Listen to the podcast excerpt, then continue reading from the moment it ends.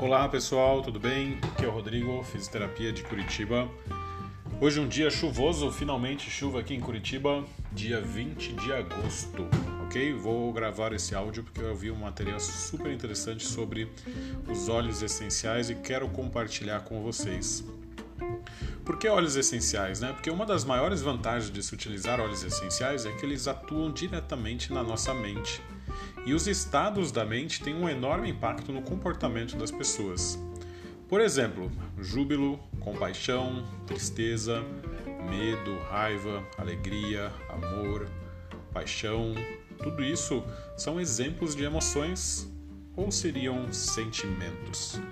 Se você é como eu, tem essa dúvida e que achava tudo isso a mesma coisa, deixa eu tentar explicar para vocês como que a ciência divide essas duas palavras e essas duas uh, situações que o cérebro interpreta.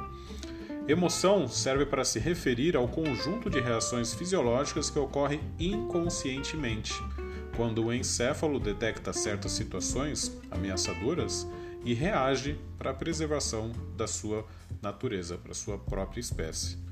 Para explicar melhor essas respostas em nível de alerta, foco e nas funções cognitivas, como atenção, memória e estratégias para uma decisão mais rápida e eficiente.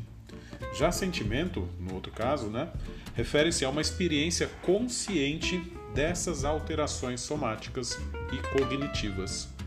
Logo, os sentimentos são significados que criamos para os fenômenos fisiológicos gerados pelo estado emocional. Veja lá, organismos simples têm emoção, porque eles têm uma reação. Exemplo, uma bactéria, ela foge de um local de uma ameaça, é uma reação emocional sem sentimento. Podemos mensurar as respostas emocionais através de substâncias produzidas pelo nosso sistema nervoso, como medidas neuroendócrinas automáticas que o sistema produz na hora de desencadear uma emoção.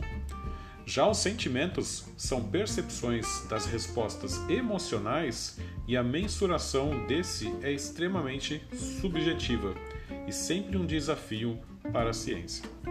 A minha dica para você que é profissional da área da saúde é que trabalhe sempre com os óleos essenciais, pois eles vão mudar o estado emocional daquela pessoa, desde que você entenda que um óleo gere conscientemente um sentimento positivo naquela pessoa. E é fantástico o resultado. Gostou, pessoal? Espero que tenha agregado valor. Se você não entendeu, repete o áudio, acho que vale a pena você adquirir esse conhecimento e saber a diferença entre uma emoção e um sentimento. Muito obrigado.